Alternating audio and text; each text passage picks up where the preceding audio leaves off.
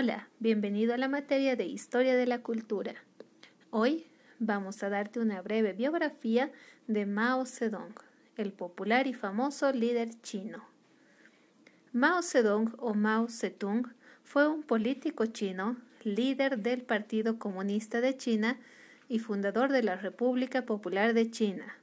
Nació en Shaoxiang, una ciudad de Xiantang, en la provincia de Hunan, el 26 de diciembre de 1893.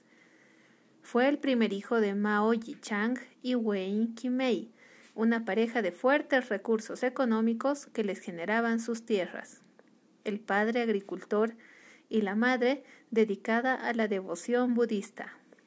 Mao abandonó los estudios primarios a los 13 años para trabajar en las tierras de la familia.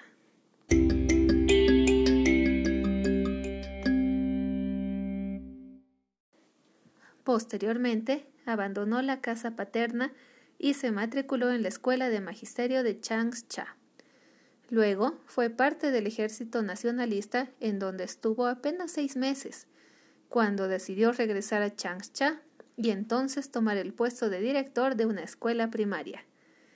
Estuvo influido políticamente por las ideas de los anarquistas rusos Bakunin y Kropotkin, a quienes leyó mientras fue bibliotecario en la Universidad de Pekín. También fue allí donde conoció a Li Dazhao, un político y filósofo con quien fundó el Partido Comunista Chino en 1921. A los 27 años, Mao participó en el primer Congreso del Partido Comunista de China, donde expresó que el marxismo salvaría a China.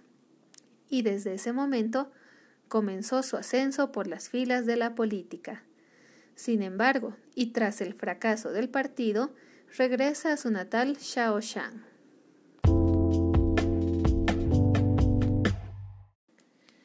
El regreso a su tierra no solo le sirvió para meditar, sino para observar la pobreza y el sufrimiento en que estaban sumidos los agricultores.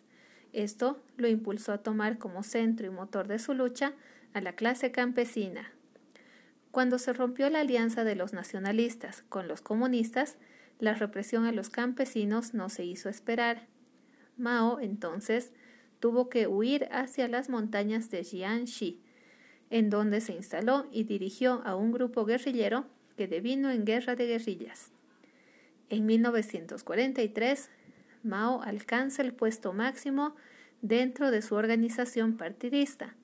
Fue nombrado presidente del Politburo, lo cual lo facultaba para tomar decisiones importantes. Incluso si el Politburo no sesionaba, también le dio la facultad de decir la última palabra.